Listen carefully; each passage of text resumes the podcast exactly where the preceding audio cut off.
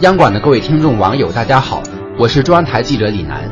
前不久，一群流浪狗溜进山西省阳泉市郊区的一个山鸡养殖场里，咬死咬伤三千多只七彩山鸡。眼看再有一个多月，山鸡就能出栏了，如今却只剩下不到五百只，直接经济损失二十多万元。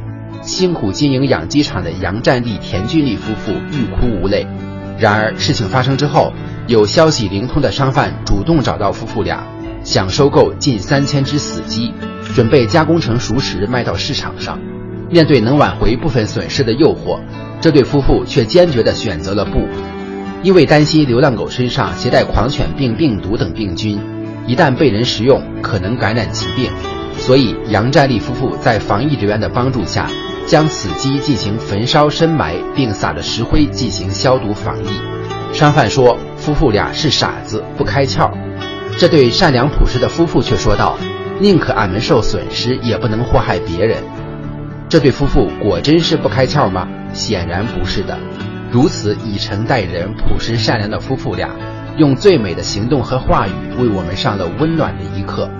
不是不开窍，是要为别人着想，心里才牢靠。祝各位晚安。